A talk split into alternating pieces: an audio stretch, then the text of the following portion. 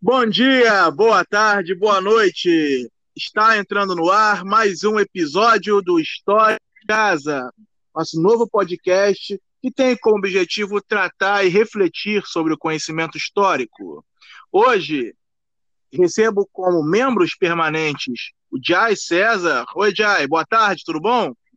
Boa tarde, Vinícius, tudo bem? E a Verônica Silveira, tudo bem, Verônica? Como você está? Estou bem, tudo certinho. Tudo certinho. E mês de agosto, ainda no meio da pandemia, crise política no Brasil já baixou um pouquinho, mas continua. Sempre parece que uma hora ou outra vai vir alguma coisa, né? E hoje nós vamos falar de política e sociedade. A gente vai falar do movimento político que ocorreu na Europa e também refletiu em certas partes do mundo, né? Que foi o movimento fascista. E para falar de movimento fascista, para mobilizar esse conhecimento sobre o século XX, é importante a gente entender, primeiramente, que o fascismo, ele ainda, vamos dizer que às vezes se manifesta, né? É claro que com uma outra roupagem, e é importante entender que ele precisa de condições para poder se manifestar. Fascismo não é uma, uma coisa que se prendeu lá nos anos 30, lá em 1930, 33, 28, 29, acabou. Ele tem outras roupagens. Agora, para entender como surge esse movimento, como esse movimento ganha força na Europa, é preciso, primeiramente, compreender quais eram as condições políticas e sociais da Europa no pós-Primeira Guerra Mundial. E para isso eu vou perguntar ao Jay Quais eram as condições da Europa nessa primeira, nesse pós-Primeira Guerra Mundial, nesse período conhecido como entre-guerras? Bom, existe um, um ranço, um rancor alemão, isso é importante de colocar, né? Por conta do Tratado de Versalhes. Né? A Europa se desgastou muito com a guerra, então é um contexto de crise, mas muito mais agravado na Alemanha por conta do Tratado de Versalhes. E um outro lugar que também teve uma crise muito forte foi a Itália. A Itália chegou até o norte da Itália bem destruído, bem arrebentado durante a guerra. Tá? Então, a Europa é uma Europa desgastada, é uma Europa em crise. Eu acho que é importante colocar isso e com muitos rancores. Isso é importante de colocar. Bom, é, acho que sobre a questão italiana seria. Acho que a Verônica queria falar, não é isso, Vinícius?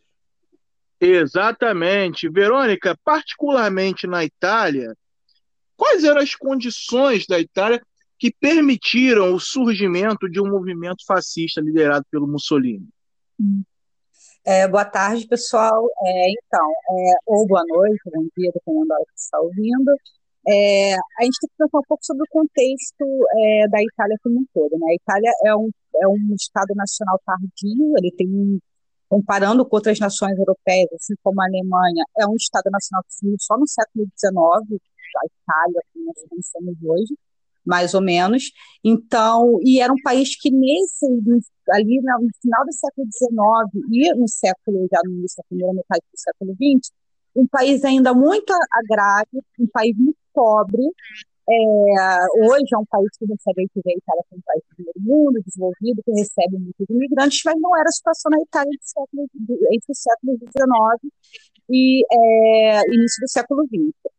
A Itália entrou na Primeira Guerra Mundial e um país que ainda não tinha uma unificação linguística, de fato, né, onde existiam muitos, já estava se construindo, é, se fortalecendo a língua italiana como uma língua falada e preparada por todo mundo, um país muito agrário, né, população muito camponesa ainda, e que entra na Primeira Guerra Mundial e tem consequências drásticas, né? Estima-se que morreram 650 mil italianos na Primeira Guerra Mundial. E foi tão devastante para o país que muitos corpos não foram recuperados. É, é ainda um trauma a memória da Primeira Guerra Mundial para a Itália. Quem conhece italiano, italiano já é uma geração que não viveu essa Primeira Guerra Mundial, evidentemente, né? Italianos estão com vivo ainda, mas é, a maioria dessas pessoas já faleceram, mas é um trauma nacional presente por causa do grande é, da grande destruição que provocou. Evidentemente, esse número de mortos e num país que ainda não tinha uma economia muito bem forte, né, consolidada, rica, desencadeia também uma forte crise econômica, que é piorada em 29 com o crash da Bolsa de Nova York, que depois vai ter um efeito, é, uma reação em cadeia no mundo inteiro. Então, a situação da Itália no pós-guerra era de uma profunda crise econômica, um, um ranço, como o Jarry bem colocou, né, porque a Itália ela não consegue alguns territórios que ela ambicionava, quando ela, ela, ela entra na guerra, você tem que pensar também na Primeira Guerra Mundial, dentro do contexto do colonialismo europeu, né, do século XIX, ela não consegue alguns territórios, e é, aquela população, aquela classe de trabalhadores que já tinha uma, uma, uma situação muito precária antes da guerra, que piorou durante a guerra, piorou mais ainda do pós-guerra, no período pós-guerra. Então, você tem uma grande revolta, uma série de movimentos sindicalistas. A Itália é um dos berços do sindicalismo, né? Uma série de movimentos sindicalistas e de, de, revolta dos trabalhadores, e um ranço generalizado, uma crise generalizada, que criam as condições para a ascensão desse líder carismático, né, que foi o Benito Mussolini, a grande figura do fascismo italiano. Então, resumindo a situação da Itália, no pós-guerra, era uma situação de profunda crise e muitas disputas internas. Um país que estava destruído, fragmentado, com vários grupos disputando as narrativas políticas, o poder político. Lembrando que a Itália era uma monarquia nesse período, né? Depois a gente fala sobre isso. Beleza, Verônica. Eu não tinha para o que eu vou fazer é o seguinte, né? Pegando um gancho no que você passou para gente. Os trabalhadores italianos, a Itália tinha um movimento sindical muito forte, e esses trabalhadores, em decorrência da crise política, da crise econômica, eles estavam encontrando uma saída no socialismo, o Partido Socialista Italiano estava forte no pós-guerra? Sim, para mim, é Jarre. Essa foi, foi pro Jarre. Desculpa, Jarre, vai aí. Então, é, o, sim, o Partido Socialista ficou forte.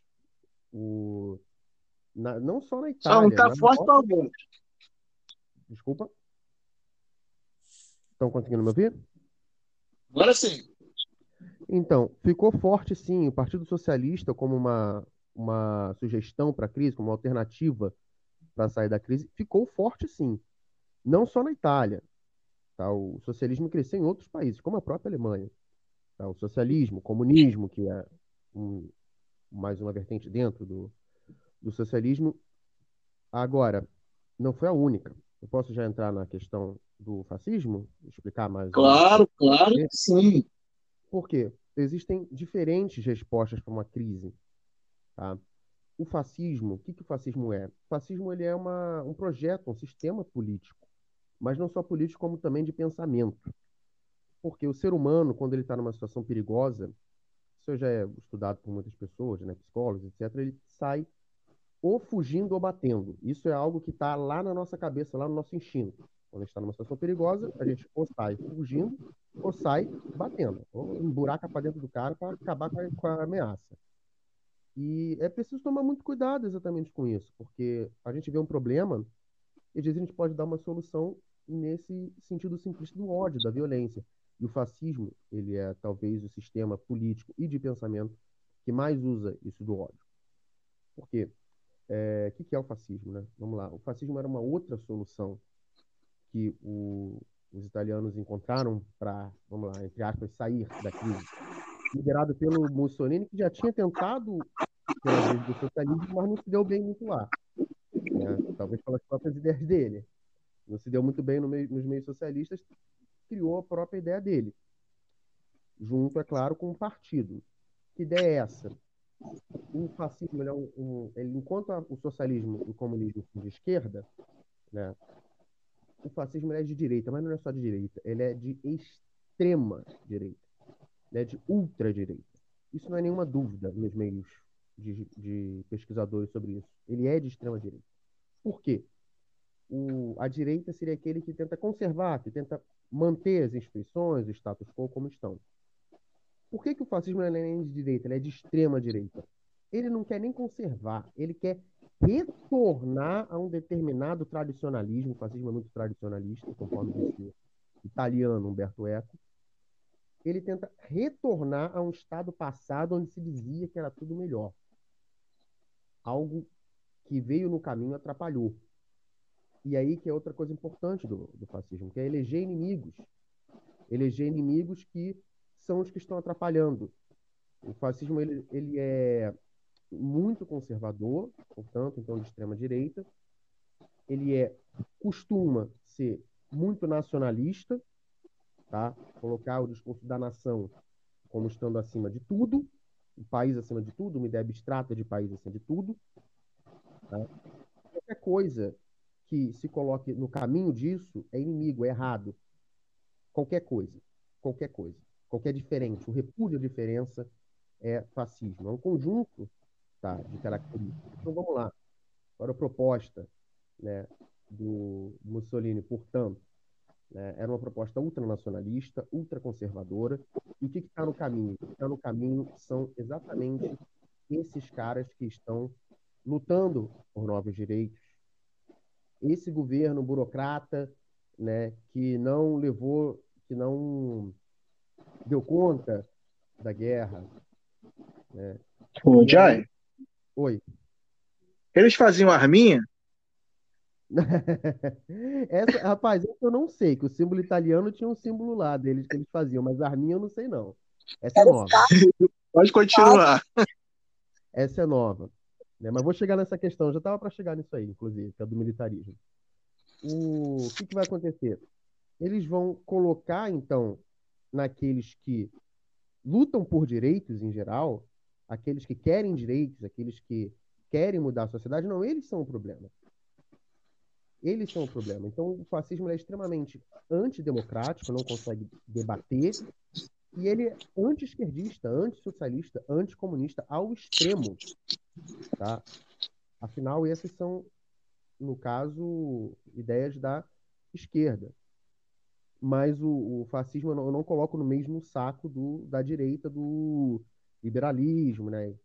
que ainda tem ali a ideia de direitos civis. Né? O fascismo não. O fascismo ele nega esse legado da luta por direitos.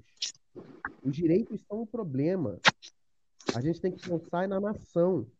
É num projeto de nação liderado por um líder, né? Um cara que vai resolver tudo, que está acima de tudo. Isso é algo que está sempre presente no fascismo, que é o culto ao líder. Um líder que representa a nação, que representa um projeto que não pode ser questionado, e isso aí também vai levar ao militarismo. Os fascistas entravam na porrada, vestiam farda com todo mundo que falasse o contrário. Tá? Então, essas são as reflexões que eu quero passar que é o fascismo. Tá? Então, essa característica, o militarismo, a extrema-direita, o ultranacionalismo, o repúdio à democracia, o repúdio ao diferente, o repúdio ao comunismo, ao socialismo, o anti-esquerdismo, presentes, tudo isso são características fascistas. Todas essas características eu não estou inventando. Tá? Se está vestindo a carapuça, no caso, para alguma situação atual, essas características estavam presentes na Itália do, da década de 20, como estavam também na Alemanha antes do Hitler. Bom, é isso. Pode passar para a próxima fala. Perfeito. E é interessante a gente ressaltar que nem sempre o líder fascista ele vai ser um general, ele vai ser um militar, ele vai ter o bigodinho. É, que o fascismo ele tem várias caras. Ele tem essa ideologia, ele, mas ele pode, por exemplo, vamos dizer que na Itália e na Alemanha eles usavam a mídia tradicional, usavam jornais, usavam rádios. Hoje em dia o fascismo ele pode usar o que? A rede social. Né?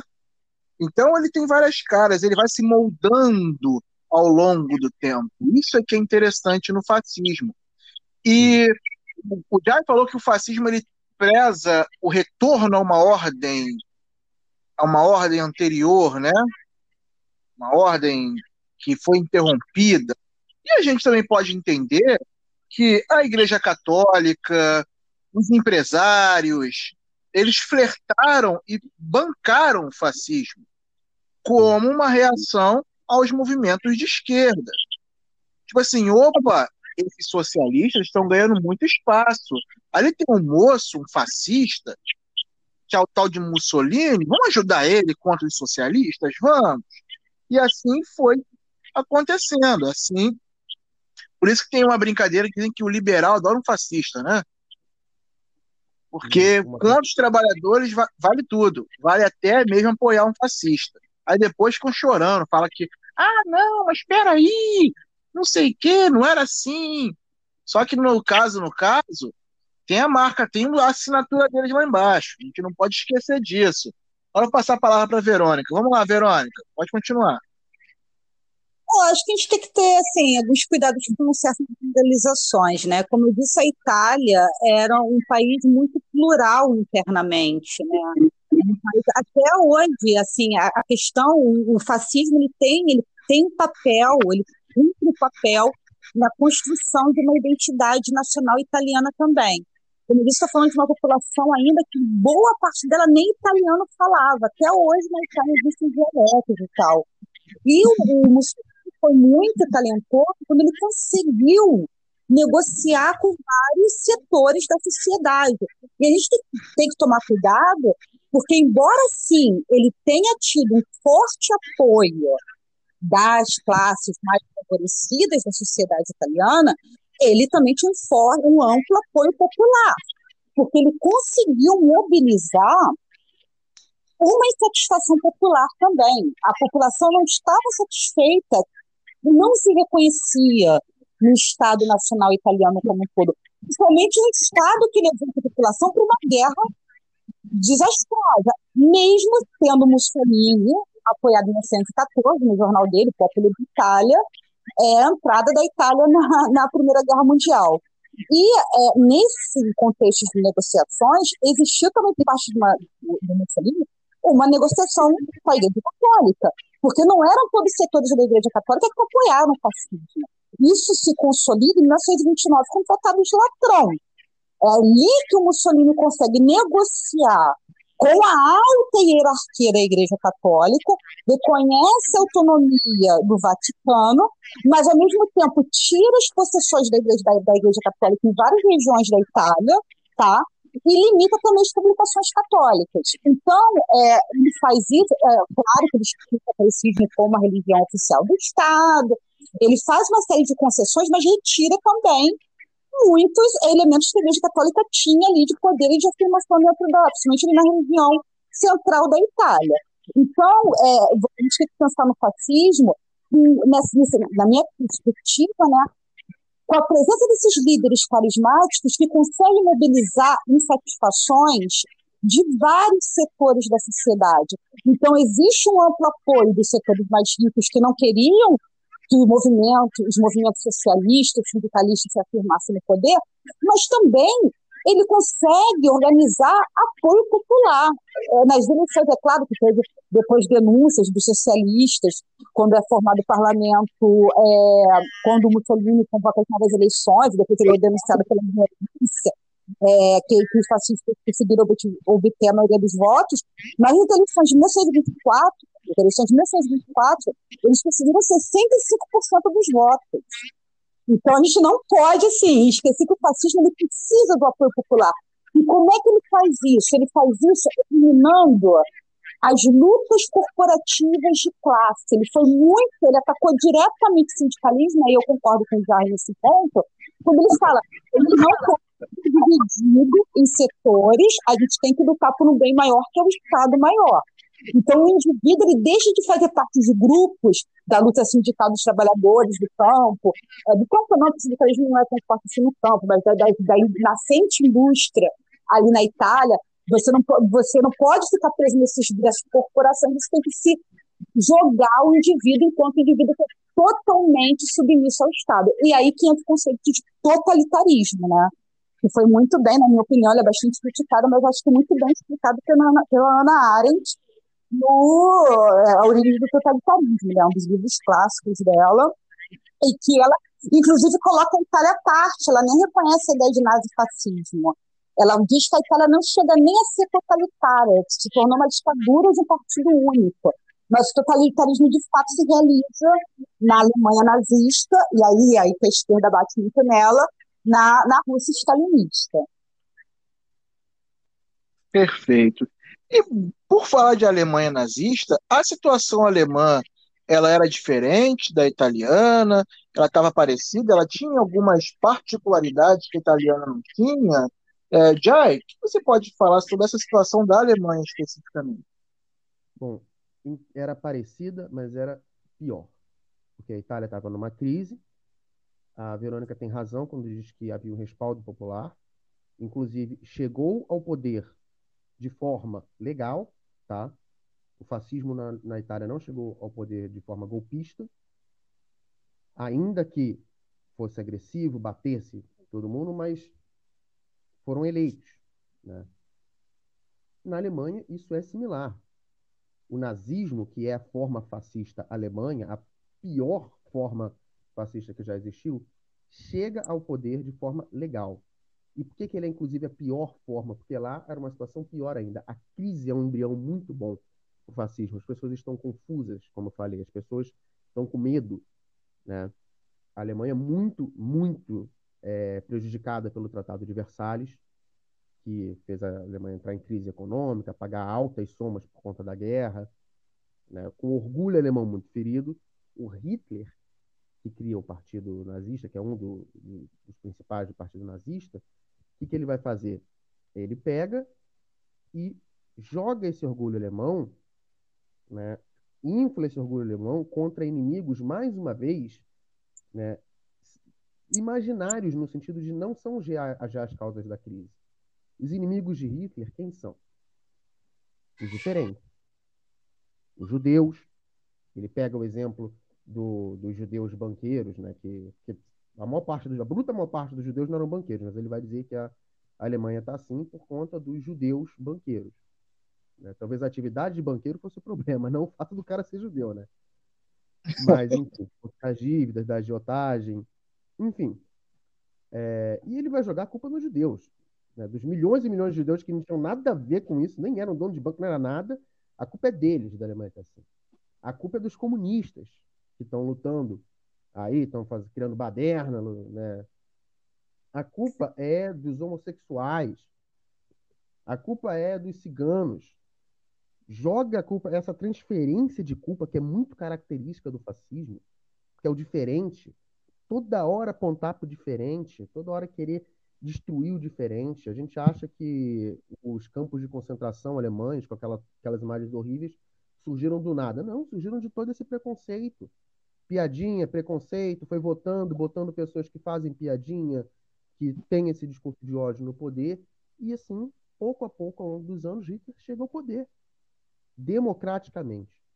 O problema é que o fascismo, e o nazismo sendo um, uma forma de fascismo, ele tenta subverter as regras do jogo quando ele ganha. O, o assim, fez, fez 1 a 0 não é um jogo que o cara fez 1 a 0 né? Ele fura a bola e acabou o jogo. É isso que o fascismo faz. Ele chega ao poder, pode até chegar democraticamente, seguindo as regras, mas ele vai tentar de todas as maneiras acabar com as regras quando chegar no poder para se tornar o projeto de país. Foi isso que aconteceu na, na Itália, que virou uma ditadura fascista em 1925. O, o fascismo chegou ao poder em 1922 com Mussolini. Em 1925 já era uma ditadura, falava conta, estava preso, morto, torturado. E na Alemanha surgiu uma forma pior ainda. Em 33 o Hitler chega ao cargo de chanceler. Em 34 ele se torna o Führer, que costumam dar apelidinho, tá, para líder fascista. Isso é uma dica, tá? O líder fascista. é, isso, isso, é bem comum. O Führer, o Führer, no caso do Adolf Hitler, o Duce, no caso da Itália, que eu não lembro nem o que significa no caso do Mussolini, mas o, o Führer significa o guia. Um apelido que vai botar o cara lá em cima, vai dar uma moral pro cara. Vai dar é, o Duce um também, é o condutor. É, vem do latim dux, que é um cargo de líder, né? Condutor. Isso. Então, para fechar essa parte rapidinho, o que, que aconteceu? Esses partidos chegaram democraticamente. Quando chegaram ao poder, subverteram, mudaram todas as regras. E aí virou ditadura. A gente tem que tomar cuidado com o fascismo. Né? Não é porque teve voto que pode fazer o que quiser. Não é assim que funciona. Eu vejo esse discurso até hoje. Ah, ele, ele, teve, ele foi eleito, né? E daí? Ele tem que seguir, ele tem regras a seguir, não pode fazer o que ele quiser. É assim que funciona uma democracia. E isso aconteceu no, na, na, Alemanha e na Itália. Só que na Alemanha foi pior, né? Na Alemanha, numa, se na Itália já, foi, já teve prisão, perseguição ao sindicato, morte de opositores, na Alemanha, o, os judeus foram perseguidos de um jeito. Não, não cabe nem descrever aqui, porque é, isso é tema para outra, né? mas o, o, o, saldo final de mortes foi de 6 milhões de judeus, né? sabe-se lá quantos comunistas, sabe-se lá quantos homossexuais, ciganos, sabe-se lá quantos. Foi, foi um saldo de milhões de pessoas mortas, torturadas. Tá? Por quê? Porque eram diferentes. Porque eram as culpadas. Né? Porque foram considerados as culpadas em um meio de crise onde todo mundo procurava uma solução fácil. E aparece um líder dando soluções fáceis. Né? Mas não existe solução fácil para problema difícil. Isso é algo que a gente precisa combater bastante. Então, é essa que foi a característica da Alemanha, né? uma crise muito forte, muito ruim mesmo. Né? Não, você não conseguia nem comprar pão, as pessoas morrendo de fome. E teve esse apoio popular para subir essa, essa coisa absurda, essa coisa nefasta ao poder que a gente sabe hoje em dia o que, que aconteceu. Sabe mais ou menos. Né? Que se estivesse lá sentindo na pele do judeu, ninguém vai conseguir imaginar o que é. Está na pele de um comunista, de um judeu, de um homossexual no campo de concentração. É algo que ninguém consegue imaginar. Né? Cuidado para não acontecer coisa parecida, inclusive. Bom, segue o jogo. Interessante. Ô, Verônica, e aí o já ele deu um panorama interessante sobre a Alemanha no pós-guerra, a Alemanha pré-nazista, vamos dizer assim, no momento que o Hitler chega ao poder. E como é que vai ser esse governo nazista? Quais são os principais é, assim, atributos ou as principais características desse governo? Quais são as ideias do governo nazista? Então, mais uma vez, remetendo, né, a, é, eu acho assim, que é um assunto muito, muito complexo, muito delicado, porque tem, tem, tem assim, rios de textos escritos sobre esse tema e não há é, tanto é, acordo né, da definição assim, fechada do que é o, o fascismo, do que é o nazismo, do que é o totalitarismo, existe muito debate aí em torno disso. Então, toda vez que eu estou falando sobre isso, eu estou partindo, eu partindo de um autor, que é o meu norte. Né? E, em termos gerais, é, o, o, o nazismo ele se caracteriza por esse Estado totalitário de controle total sobre o Estado, sobre tudo. Então, ele é muito peculiar, eu acho que ele nem se encaixa muito em algumas definições modernas do espectro político atual, porque ele é muito particular, eu chamaria de, de totalitarismo. Um repúdio a lutas de classes, mas ao mesmo tempo um repúdio ao internacionalismo, um repúdio ao parlamentarismo liberal, e uma ideologia totalitária que explica tudo. É uma ideologia que não abre espaço para oposição. Você é um indivíduo que se submete totalmente ao Estado e você é, é, é totalmente controlado. É, é, um, é um indivíduo totalitário que atinge tudo a sociedade. Desde os grupos de classe, o próprio é, partido nazista, isso é muito interessante, ele cria seus próprios sindicatos, mas controlado por eles.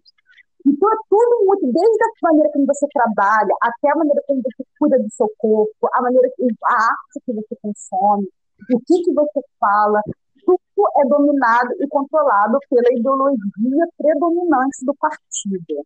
Então, aquele controle total sobre os indivíduos. E que tem uma outra característica perigosa, que acaba explicando é, esse impulso expansionista da Alemanha que desencadeia a Segunda Guerra Mundial, que o totalitarismo tem a ideia de domínio, controle, conquistar novos territórios, que no contexto alemão se estabelece pela ideia do espaço vital. A Alemanha, o Reich, o Império, precisa reconquistar o espaço vital que foi perdido depois da Primeira Guerra Mundial, com o Tratado de Versalhes, mas muito anterior a isso, porque o Partido Nazista, muito interessante falar sobre isso, foi um partido que investiu muito na história, e que está a gente usar a história para poder ratificar as nossas narrativas. A história tem que ter muito cuidado com a história, porque a história pode ser, quando uma, ela pode ser realmente mobilizada para justificar as maiores atrocidades. Eles são os grandes financiadores de pesquisas arqueológicas de busca das fontes históricas do que países germânicas. E buscando essa ideia da raça alemã, superior alemã, das raízes alemãs, os territórios que, eram perseguidos tradicionalmente pela Alemanha ao longo da história, eles justificavam o quê?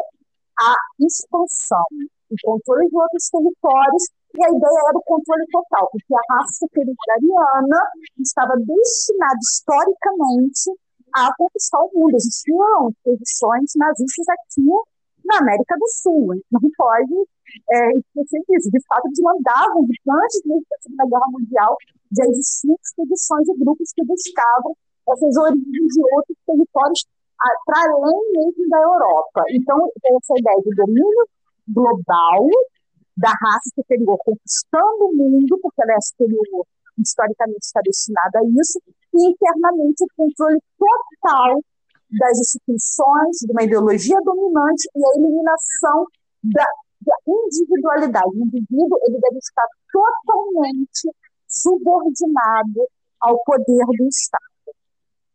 Então, acho muito particular. Acho que, eh, se você for ler os textos de política clássica, Platão, Aristóteles, você encontra essa ideia do indivíduo submetido ao Estado é, como um ideal de república, na verdade. E é muito interessante como isso pode se transformar numa faca de dois de desencadear, de fato, um regime que assim, extermínio de massas como prática política, como prática legítima, e que busca nas, na história suas legitimidades. É, eu acho que é um dos temas mais difíceis da história da história contemporânea, porque como vocês estão colocando bem, eu concordo plenamente, ele não acabou a Segunda Guerra Mundial. Só que é difícil de citar, porque normalmente ele surge, o fascismo ele cresce, sempre com a justificativa do quê? Nós temos o apoio das massas. Eles têm, que tomar, eles têm que ver que eles conseguem, de fato, muito apoio. Tinha oposição? Tinha oposição, é claro, mas a oposição era violentamente destruída, mas, ao mesmo tempo, eles tinham muito apoio da população. Depois tem uma série de livros, que é muito interessante, do Norbert Elias, dos alemães, que ele estuda sobre a, a, por que isso acontece na Alemanha, né? A Alemanha, na época da Belle Époque, era Berlim, uma cidade super cosmopolita, e vários estrangeiros que circulavam ali, uma atividade intelectual muito rica, e, e o Nobel Elias ele tem que entender por que numa Berlim tão plural surge uma coisa dessas que, que aconteceu, né? Qual é a grande. E aí tem a questão da, da, da crise, óbvio, que não pode. A crise ela vem cheia, de 29, realmente foi, teve um impacto muito grande na Alemanha, muito grande mesmo, mas a Ana Arendt ela traz um outro elemento que eu acho interessante, por outras críticas que pode fazer no trabalho dela, mas ela traz um outro elemento que é muito interessante, que é um ambiente cultural de discursos racistas que existia e que deu repercussão ao perigo quando Hitler cresce. Que ele repercute ideias que já circulavam para a sociedade, só que circulavam aquele pessoal que tem vergonha de falar em voz alta. E aí ele, ele ganha aquela câmara de, câmara de eco, né? Aquelas ideias, as pessoas passam a não ter tanta vergonha de falar. Eu acho que são elementos interessantes que ela traz e que não pode ser ignorado e que nos faz pensar sobre o que acontece no mundo hoje. Porque é, esses, esses, esses, movimentos políticos da atualidade, com traços, eu tenho, eu tenho algum certo receio de, de botar assim, ainda, mas é por um receio pessoal, não estou falando que não é, é um receio pessoal, de taxar como é, o nazifascismo, esses movimentos contemporâneos, assim, muito taxativamente, porque eu acho que é um movimento que tem muitas particularidades, ele não pode ser usado de qualquer jeito. Porque quando a gente generaliza o uso dos conceitos, eles perdem o, o, seu caráter explicativo de ser o conceito. Eles começam a ser usados para qualquer coisa. E é por isso que falar de fascismo é uma narrativa que hoje, na atualidade, é usada tanto pela direita quanto pela esquerda. É por isso que eu acho que os conceitos têm que ser delimitados, para a gente evitar generalizações e para tudo não ficar tudo. E aí a gente perde um pouco o, o parâmetro de comparação para dizer alguma coisa. Mas hoje nós temos sim com traços, com sinais de alerta que nos aproxima do nazifascismo do, do século XX. E um desses elementos é isso, né? Você pegar esses discursos que ficaram ali um tempo escondidinhos que circulavam, mas escondidinhos, o pessoal não falava muito em voz alta para não ser taxado disso e daquilo. E hoje esses líderes que repercutem esses discursos, as pessoas falam, perder a vergonha de falar qualquer coisa. Eu acho que nesse ponto que mora que, que me preocupa mais, pessoalmente. Muito interessante. Você fez, nos remeteu algumas situações que a gente observou bem recentes, né? A situação do aqui é Alphaville, é, sabe, eu sou engenheiro civil, aquelas situações também de falas racistas, de falas, falas bem preconceituosas, que agora parece que estão generalizadas. Elas estão, como você falou, eles perderam a vergonha de falar, né? Eles perderam Nossa. a vergonha de expor. Ele é muito bem ele fala, né? Que ele fala que, que, que é, é, quando você. É o ressentimento. Ele, ele, ele usou uma palavra que eu gostei muito, né? Quando ele começou a falar do ranço. Então, existe um ressentimento, e não é só no Brasil, tá, gente? Isso está acontecendo em várias partes do mundo, e por, por muito tempo estava ali escondidinho, escondidinho e aí está ganhando a tona, aquele assim, o voto do ressentido, aquele que sente que seus privilégios foram atacados, que, ele tá, que agora ele é oprimido, que agora ele está sofrendo, ele está ressentido, está com raiva, e aí, enfim, ele até chega ao ponto de negociar a totalidade, porque tem uma muito interessante, eu vou pensar, eu estou falando muito, porque realmente isso sempre me, me, me apaixona. Tem um livro novo chamado Como as Democracias Morrem, que mostra, que mostra isso de uma maneira muito interessante. O voto da maioria não é garantia de direitos individuais. A democracia moderna não se caracteriza pela vontade da maioria, mas, como o falou, pelo respeito às instituições democráticas, porque temos uma democracia representativa. Então, não é a maioria das pessoas votando que garante a preservação dos direitos e garantias individuais, é o funcionamento das instituições democráticas. E o perigo do, do nazifascismo é quando você tem essa legitimidade popular Jardim já falou isso, mas eu quero só enfatizar esse desrespeito às instituições democráticas que garantem as liberdades e garantias individuais. Porque as liberdades e garantias individuais não são garantidas pela maioria. Porque o povo pode ser muitas vezes o maior ditador possível. E aí, quando a democracia chega na sua maior deturpação, que é a ditadura da maioria, e você elimina indivíduos, que foi o que aconteceu na Alemanha, tá? Elimina, elimina essas minorias, mata seres humanos, sempre legitimado pela vontade da maioria, porque nós estamos legítimos porque temos tantos votos. Maravilha. É, o Jai? Vale. Jai? Quase, e quase, Tô ouvindo. É, é, quase que eu me enrolo aqui. Quais as lições que a gente pode tirar quando a gente vai estudar um pouco sobre nazismo, sobre fascismo, que lições que a gente pode tirar para o presente? Que a gente pode olhar para o passado, ver o que aconteceu e que a gente pode refletir e tirar uma lição para o presente? Pensar melhor no que a gente acredita, não, não tomar decisões, não proferir determinados discursos baseados no medo, na frustração, no ódio, que você sente, pensar um pouquinho, né? Não existe, como falei, solução fácil para problema complexo, para problema difícil. Parar de ficar transferindo culpa, como o fascismo faz, né? principalmente para pessoas que não são as raízes do, do problema da sociedade e que são perseguidas pelo fascismo, tá? E que a gente tem que estar sempre atento, sempre atento, porque o fascismo sempre pode voltar, porque o fascismo usa o ódio, o ódio é uma emoção humana. O fascismo sempre pode voltar. É claro que não vão falar, ah, sou fascista, sou fascista, sou fascista.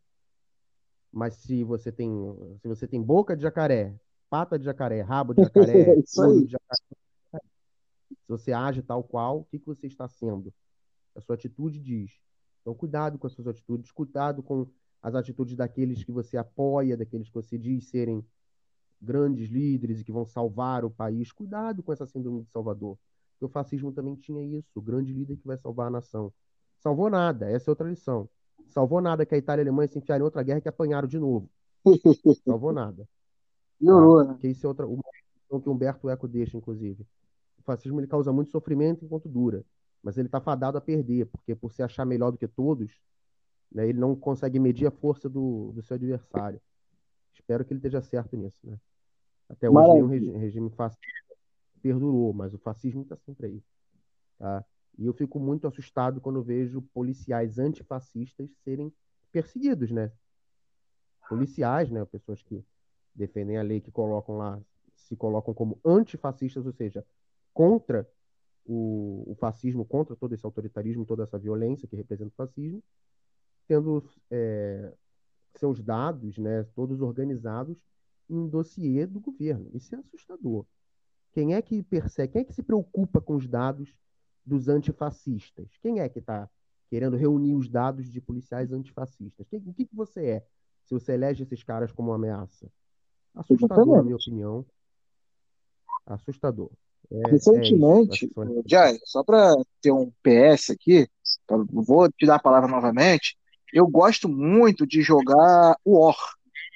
Eu jogo War online. É, isso aí é um segredo meu que estou revelando para todos. Eu jogo War online e eu botei o, como nick Antifa 12. 12, um dia vocês vão saber o porquê do 12. O Jair deve saber, deve ter uma ideia. E aí, veio um cara, o Antifa, lá vem o Antifa. Eu falei assim, meu filho, se você é anti o antifascista, né, você é menos com menos dá mais. Se você não quer o antifascista, o que, que isso significa? Vamos pensar. Não é? Se a pessoa não quer o antifascista, ela não quer alguém que é contra o fascismo, mas ela é fascista, porra. Então, é, então, só uma situação que eu passei, a gente começou a discutir no chat do jogo, ele perdeu. até, até no jogo, no final, o fascista perde. Mas pode continuar, já. Não, era isso mesmo, eu fechei. Era exatamente isso. Essas são, são as lições que eu acho que a gente Maravilha. Então, Verônica, suas palavras finais sobre o podcast de hoje, seus agradecimentos. Ah, agradecer a atenção de todos, só para complementar, né, a minha lição que tem que ficar aí para gente é você pode entender o que quiser, mas assim, é, saiba de onde veio e pense nas consequências. Acho que eu quero fechar com isso. Assim. Eu falo isso para meus alunos sempre. Assim, vocês vão o que vocês quiserem, mas vocês têm que estudar a história, tem que analisar as consequências do que vocês estão defendendo, tem que saber de onde isso veio, qual é a origem disso que estão defendendo, e no que, que isso pode redundar. Aquela coisa da técnica do Aristóteles, né? reduz ao absurdo. O que, que isso, até onde isso pode nos levar? Tenha muito cuidado. Mas qualquer coisa que você defende e tal, seja sexo. E não acredite em salvadores. Fecho com isso, agradeço aí a atenção. Já essas palavras finais? É, acho que eu deixei minhas impressões, né, no, na nossa, as lições que temos que aprender, considerar. Quero agradecer, é muito bom debater sobre o fascismo, é um tema muito presente, muito real, a gente tem que seguir debatendo. E agradeço, até uma próxima aí para o Vinícius e Verônica. Abraço aí para o pessoal de Mesquita, pessoal todo que esteja ouvindo. Valeu. Beleza, muito obrigado. agradeço ao Jai e a Verônica, agradeço a todos que nos ouvem e compartilham o podcast, que escutam tanto pelo Spotify quanto quem é aluno escuta pela plataforma da escola, se a sua escola colocou o nosso podcast lá. É, agradeço pela atenção. Fica aqui uma reflexão. É, a história ela tem como muitos objetivos evitar que se formem nas pessoas identidades que não sejam razoáveis. O que é ser? Ser razoável é você usar a razão, é você pensar, é você raciocinar. Se você não é razoável, você age pela emoção, você age de uma forma através do ódio, através da fé cega em alguma coisa, a história a história está aí para desmontar essa fé cega ou esse ódio que você tem. Então, fica aqui a reflexão, use sempre a história, mas use para você ter um pouco mais de razoabilidade, de razão no que você pensa, no que você escreve e no que você fala. Muito obrigado a todos. O História em Casa fica por aqui. Nos vemos numa próxima, nos ouvimos na próxima. E um forte abraço. Fique em casa, se possível, com o História em Casa. Tchau, tchau.